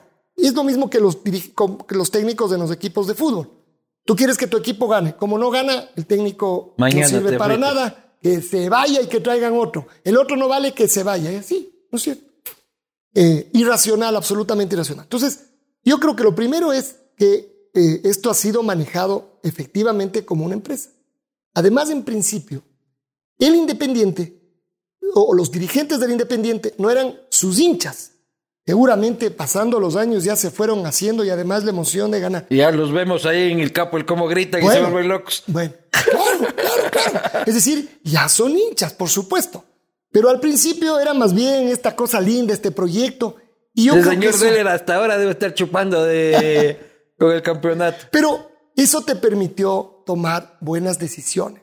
Que no sea, que no sea el hincha el que tome la decisión. Ese es el gran déficit que en general tiene nuestro fútbol. Los dirigentes siguen siendo hinchas. Les cuesta esa parte. Le cuesta al dirigente pensar que el dirigente tiene que ser un tipo al que se le paga por hacer su trabajo. Un gerente. Y a él sí, y, no solo uno, porque además hay varios en varios lugares, y a él sí irle pasando año a año el, a ver, ¿cómo nos fue? ¿Qué hiciste? ¿Qué hicimos en esto? ¿Esto hiciste bien? ¿Esto mal? Y finalmente es el gerente el, que da cuentas. El problema de Liga también. Es decir, Liga, sí, Liga como todos. Y, y Barcelona. Pero Liga teníamos un presidente que era mega hincha y nos iba de puta madre. No, sí, claro que sí. Ahora con el Estevita. No, no, eso no es cierto. Por la calle de la amargura. Eso no es cierto. No estamos por la calle de la amargura. No, lo que no es cierto es que con don Rodrigo Paz no te ibas al cadalso. Claro que te fuiste. Te fuiste a la B nomás. después de ser bicampeón. en dos patadas. Ah, bueno, bueno. Pero esto es solo para que veas. Y con, y con él, porque lo que a mí me parece que es, una cosa. Y por culpa del Chino Gómez nomás. es un detalle nomás. Aquí yo creo que hay una cosa que hay que, de todas maneras, también decir. Eh, resulta que en estos años, lo que más le ha costado a, Esteban, me parece a mí, es efectivamente desligarse de la imagen de su papá. Tú dale un consejo que lo lograste no, hacer. No, no, no, no, era, es que yo no creo Tú lograste esa división y dile, Estevita, esta es la forma de que dejar de que, Pero ¿sabes lo que pasa? Que yo creo que no era un tema de, no es un tema, no era, porque ya no está don Rodrigo. Yo no creo que era un tema del Esteban. Yo creo que era un tema de don Rodrigo. Papá Oso no soltaba nada. O sea, era como que don Rodrigo, mucho, pero varias veces se despidió. Y ya, ahora sí me voy, bajé la persiana. Pero es que todos íbamos a correr a verlo. No, pero ¿qué? Cuando perdías dos partidos. Bueno, pero él tenía que decir, yo ya no estoy. Y él, en cambio, perdía dos partidos y aparecía. Ah, y todos esperábamos verlo llegar a la suite y toda la suite. Aparecía darle el apoyo no al técnico, no al jugador, sino al Esteban. Entonces, lo peor que te puede pasar en el Pero no el Esteban de, de, papi, papi, vente, vente. No. Está jodido la todo cosa. Todo lo contrario, porque finalmente el Esteban, además, él ha, sido el que ha estado manejando el, equipo. Eh, cuando estuvo Patricio Torres, que ya no, que ya no está, eh, ahora que está Isaac Álvarez, pero es, el Esteban es el que ha, manejado el equipo desde hace, sí, casi eh, desde Pero ¿por qué estamos valiendo tanta paloma No creo, ese es un error. La liga jugó tres finales seguidas. Luis Eduardo, ¿qué equipo jugó no tres ganamos finales una, no, sí ganamos una. No, sí ganamos una. Pero bueno, se puede, pero no, pero ¿qué, qué Pero no llegamos de Sudamericana, creo. Con esto de valer tanta paloma, sí. ¿qué le queda al resto? A los que ni siquiera llegan a las finales, o sea, ya. Ah, bueno, hay otros que valen más palomas. Ah, ya, ah, ya. todo bien porque, eso porque, existe el Olmedo. Yo no digo, chévere. no, yo no digo todo bien, pero me parece que el llegar a decir eso es porque realmente estarías mal. O sea, ve, yo creo que el golpe duro. Es negación también. No, no. No puedes vivir en negación y diciendo que la liga está bien. Te vuelvo a decir. La Liga teníamos equipos de renombre, jugadores de renombre. Sí, pero ahora no tienes la plata con qué hacerlo, pero te vuelvo a decir. Y ningún equipo aquí en Ecuador tiene equipos de renombre. ¿Y a dónde se fue la plata? ¿Por qué teníamos plata antes? Porque teníamos resultados. No, no. Ah, sí, pero eso sería facilito, por supuesto, pero no siempre en el fútbol. Todos los equipos quieren ganar, el MLE quiere ganar, el Barcelona quiere ganar. O sea, si solo la liga ganara, ¿qué les queda? Yo quiero que tú le expliques esto a los hinchas del Barcelona. La liga a partir de ahora va a ganar todo. ¿Qué les queda a los hinchas del Barcelona? Explícales. No, no, hay esa sana competencia. Bueno, pues, pero, la cosa es que, la liga ahorita en este momento no puede aspirar a nada. No, Entonces, las marcas, las marcas tampoco te van a poner un buen billete. No es cierto, Para que estés ahí peleando la sudamericana. Luis Eduardo, no es cierto. Claro que ponen plata a las marcas, pero ya no como antes. Pero en el mercado Porque antes la liga sacaba una camiseta en el 2008 y se agotaba la camiseta. No, bueno, pero estás hablando de otra cosa. Ahora tienen que ponerle guaraguas y más de cualquier. La super premium, la que compra una lleva tres. No creo, no, no, yo te vuelvo a decir, yo, yo creo que es también al mismo tiempo lo que tú dices, como es negación, y yo creo que también es ver las cosas absolutamente particulares. Y, y además de eso, lo que yo te decía, con el tema del hincha. Ah, no, si no gana, no vale. Yo creo que fue un golpe muy duro para el hincha de Liga. Claro que si no gana no vale. Pues. Sí, pero bueno. Si pierdes no vale. A partir de ahí nada el de fútbol es resultados. Bueno, pero entonces de ahí te estoy contestando la primera pregunta cuando vos decías, ¿y por qué es que en el fútbol es...? Bueno, ahí está. Si tú mismo has tenido la respuesta.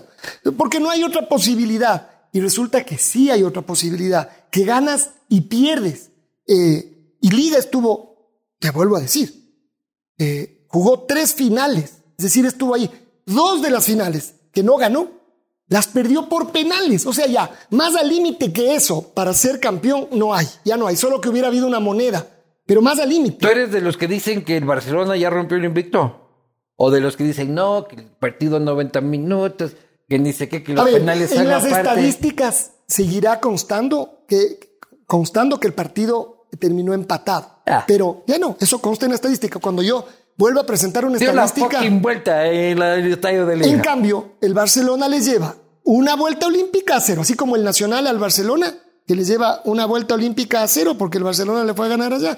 Eh, en el caso de la Liga y el MLG están empatados en vueltas olímpicas en campo contrario, bueno. Pero el estadio está invicto, dices Pero en las estadísticas. virgencito, dices todavía. claro. Lo mismo le pasó a la Liga. es negación. La Liga ha ganado. Negación. No, no. Pero eso es lo que dicen las estadísticas. Por eso dicen, ahí están los liguistas, tampoco no, ya son radicales.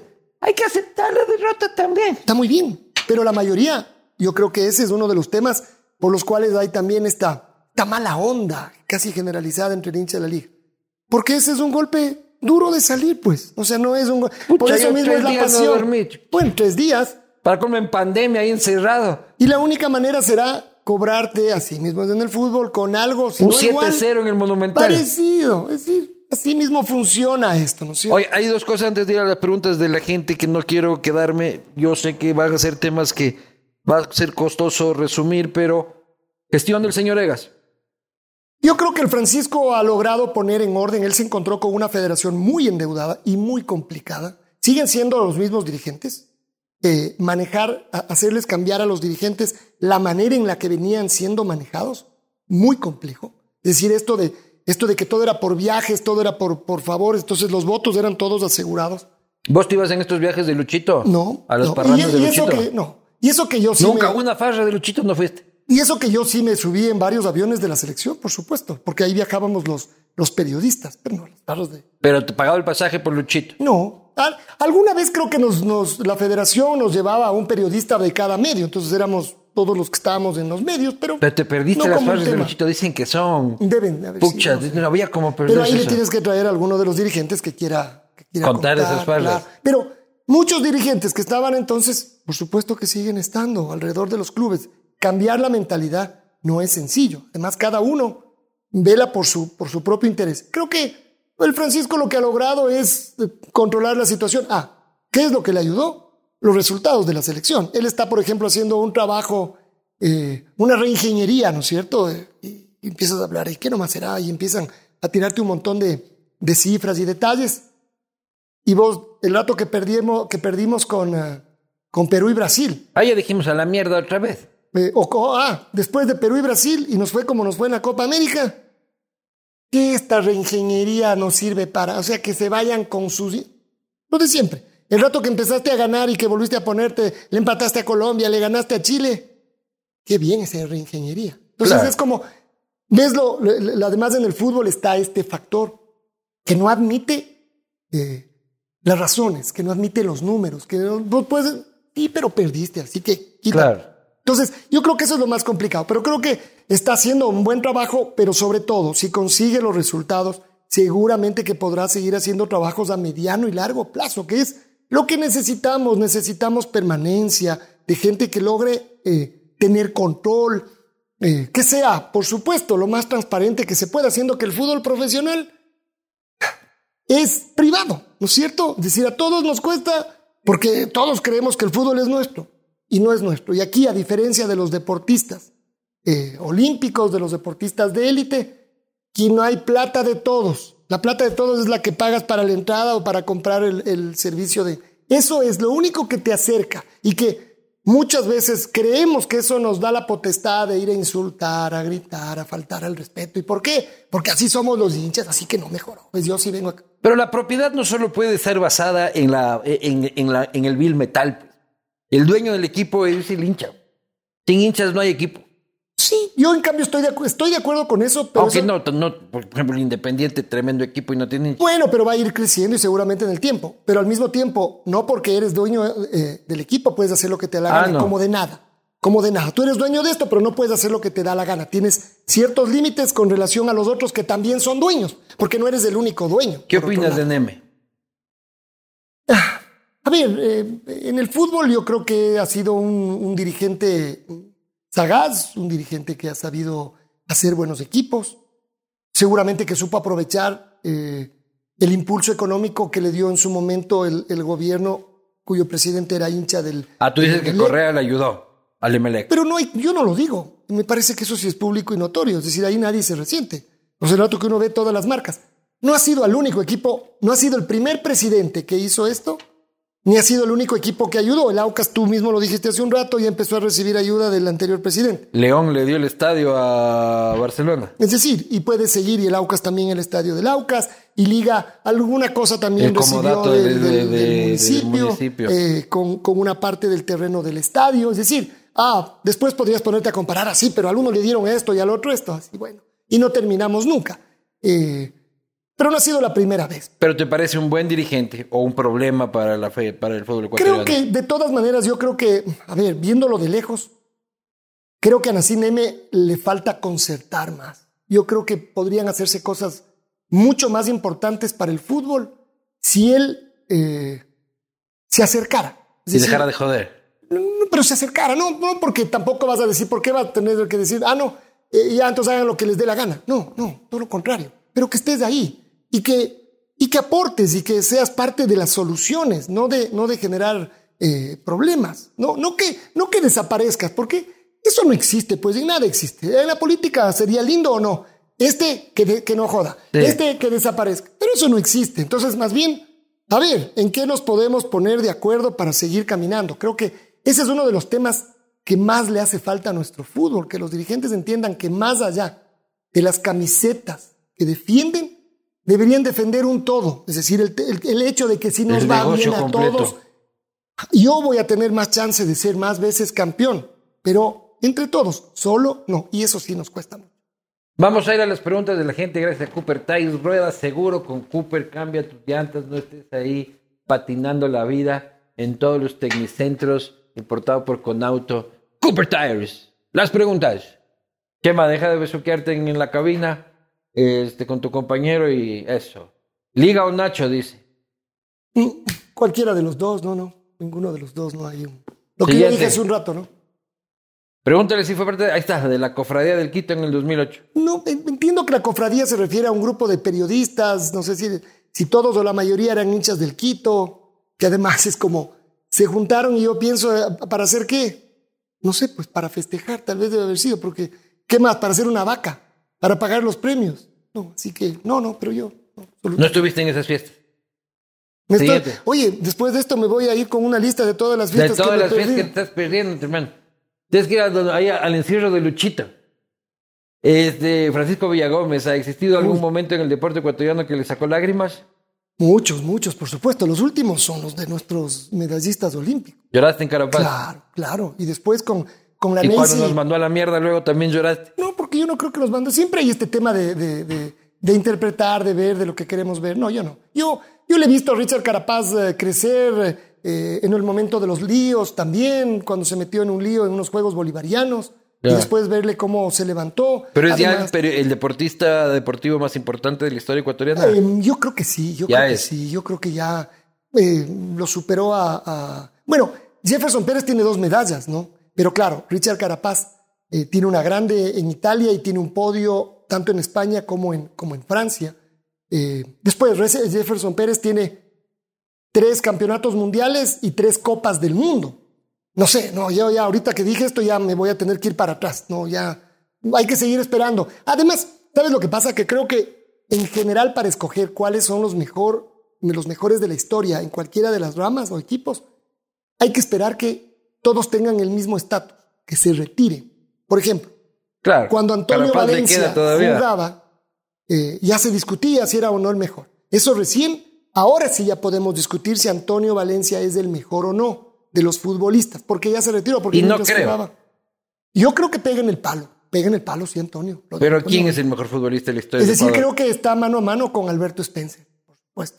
Y eso, claro, uno dice, ¿cómo, cómo dicen ahora con todo respeto? No, no, Alberto Spencer, yo eh, lo he admirado, yo nunca lo vi jugar, eh, obviamente, pero mi papá siempre lo admiró a Alberto Spencer y todo lo que hizo y las, estadísticas que tiene. Para mí, como, como Aguinaga, no hay. Pero Alex, pero, pero claro, después viene qué es lo que vas a comparar.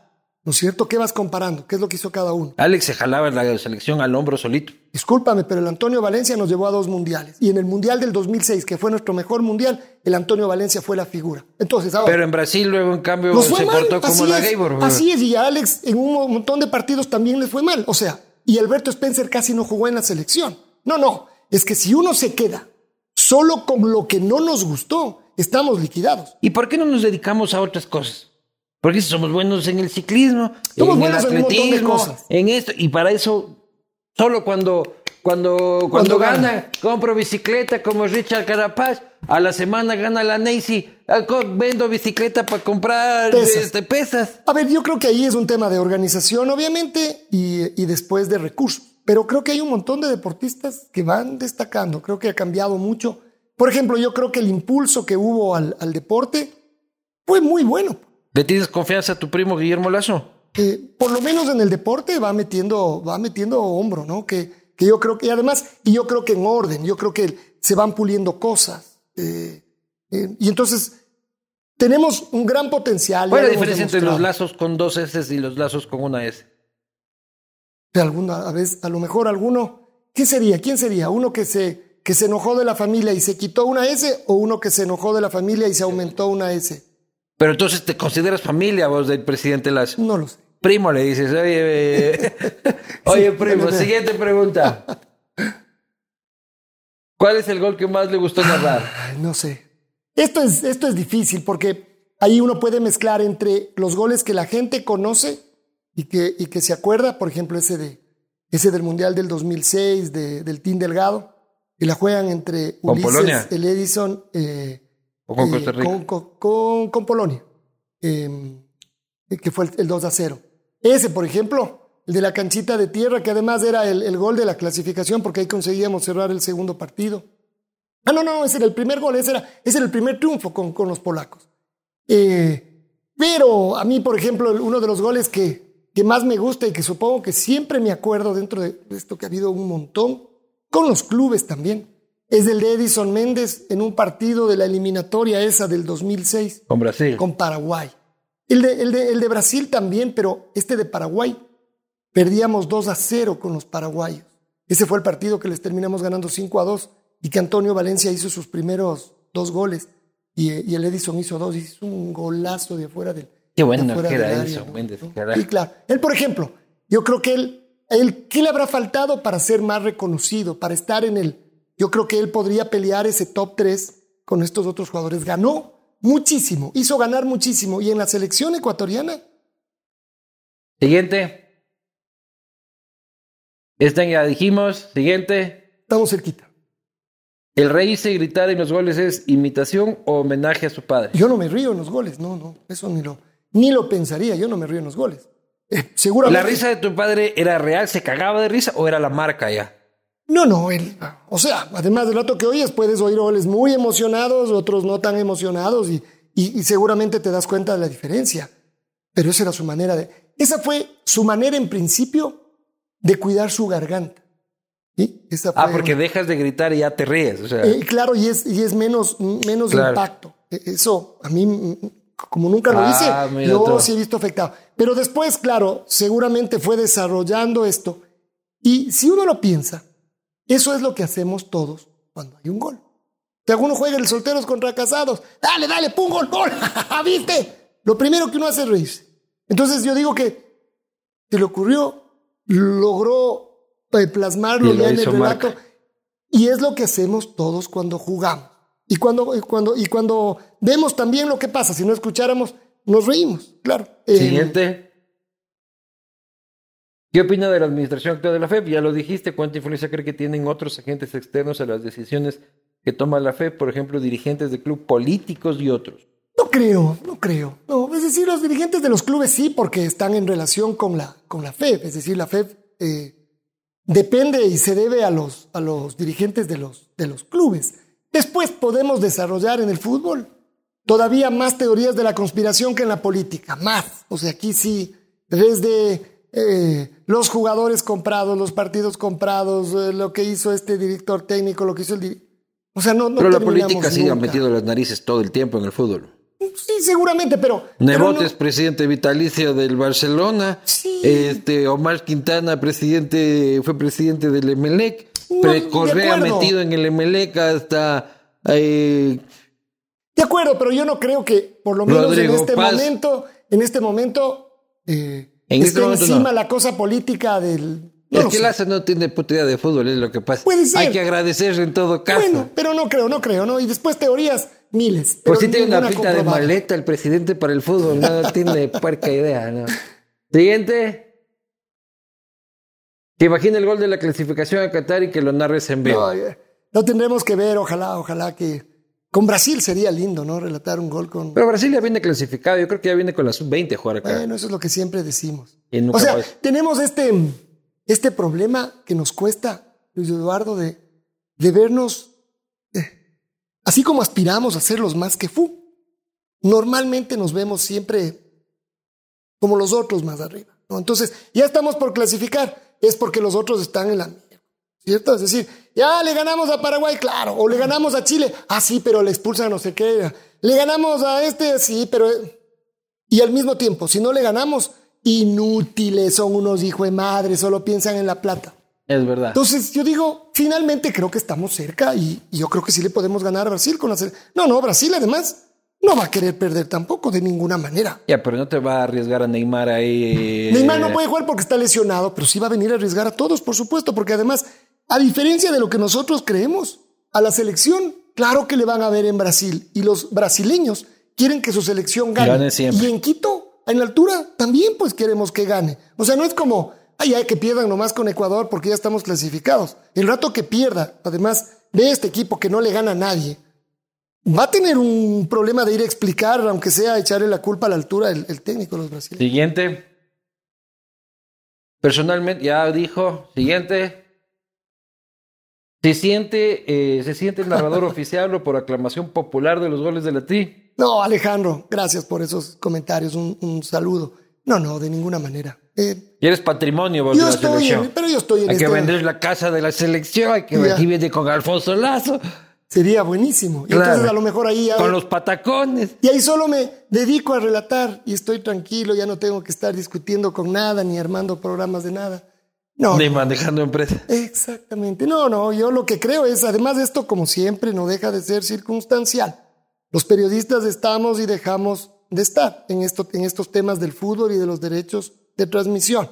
Eh, es difícil pensar en ir siguiendo a dónde van los, los derechos. Puede haber uno que otro caso, no es el mío. La última, Alfonso Lazo ha considerado la alcaldía de Quito y si no lo ha hecho, pues debería. Quito necesita gente que quiera y conozca su ciudad. Sí te ofrecieron una vez. No la alcaldía. La concejalía con el Juan Carlos Holguín. Pero varias veces me han ofrecido la. la pero la, última fue la concejalía con el Juan Carlos Holguín. Hablé con él, hablé con el, con el Juan Carlos, pero he hablado con otros, eh, con otros políticos. ¿Qué podría decir yo de esto? Que, que no lo descarto, pero... ¿No descartes la alcaldía? No, la alcaldía no. No, o sea, yo, yo la verdad es que sí, en algún momento quisiera llegar al, al, consejo. Eh, además, pensando en cosas... ¿Como concejal o como alcalde? Como concejal, no como concejal. Eh, ¿Por qué? ¿También por emular a tu padre y seguir sus pasos? No, no necesariamente, no. Creo que, es decir, una de las cosas que está ahí, sí, yo quiero mucho a, a mi ciudad, eh, pensaría, además del rato que decida hacer eso, que estaría capacitado para ayudar. Tal vez lo mío estaría más, eh, más llevado hacia el tema del, del, deporte. Aquí, por ejemplo, hubo una, ah, una tormenta de, de, canchas sintéticas que se hicieron en varios... Con rodas, se hicieron por todo lado y con Yunda también. Sí, no, y antes también, se venían haciendo, y antes de, de rodas también. Eh, y resulta que después las ligas barriales a las que les dieron ponían candado. Entonces uno dice, ¿cómo? ¿Con qué plata se hizo eso? O sea, yo seguiría eh, poniendo canchas sintéticas en un montón. ¿Y sabes por qué te digo esto? Porque yo, siguiéndoles a mis hijos que jugaban al, fútbol, nos tocaban en unas canchas, en las mismas que yo jugaba hace 30 años, 35 años, en las mismas, pero peor. O sea, eran las mismas que ya eran un desastre, pero ahora están peor. Bueno, y, las, y, alguna que otra que yo jugaba ya no se puede entrar porque tienen candado. ¿Cómo? Entonces, yo, por ejemplo, sí, sí quisiera que haya muchas más canchas, no solo de fútbol, donde el fútbol, donde los chicos de las escuelas y de los colegios puedan ir a jugar y a competir. Y no solo eso, porque no solo alcanza con las canchas. Y hay que darles uniformes, y hay que darles seguramente a los que van a competir al menos, hay que tenerles alimentados también. Sí, ahorita yo ya me, puedo poner, me, voy a volver. Eh, ya estás aquí en campaña, ya. Sí, sí, claro, ahorita ya, voy a, pero bueno, hacerlo más fácil. Pero, pero creo que se pueden hacer algunas cosas, seguramente no todas. Así que bueno, pero, pero no, no es un tema que. Bueno, señores y señores, usted, si usted está pensando en lanzarse a la alcaldía de Quito y acaba de escuchar que el señor Alfonso está disponible para ocupar este eh, el primer puesto de su concejalía, así que comuníquese con él en los teléfonos de Radio La Red. Ya está. Este, y está aquí pelado el pollo ya. Señoras y señores, esta ha sido la conversación con Alfonso Lazo. Hemos hablado de él, de su carrera, de su padre, de la selección, de los clubes. Hemos hablado de bastantes cosas. Y ha sido unas reflexiones muy enriquecedoras para saber cómo está la salud del deporte ecuatoriano y este, celebrar también juntos los 25 años, el cuarto de siglo de una radio que sin duda es parte de las familias de los quiteños que es Radio La Red. Gracias, Luis Eduardo. Gracias por la invitación. La próxima vengo y hablamos de la ciudad, entonces. De una, ya, ya, está, ya, está. ya, de candidato. ya, está, ya está. Gracias. es otra cosa. gracias a todos. Hasta el correísmo está tomando nota ya. no creo. Gracias, Luis Eduardo.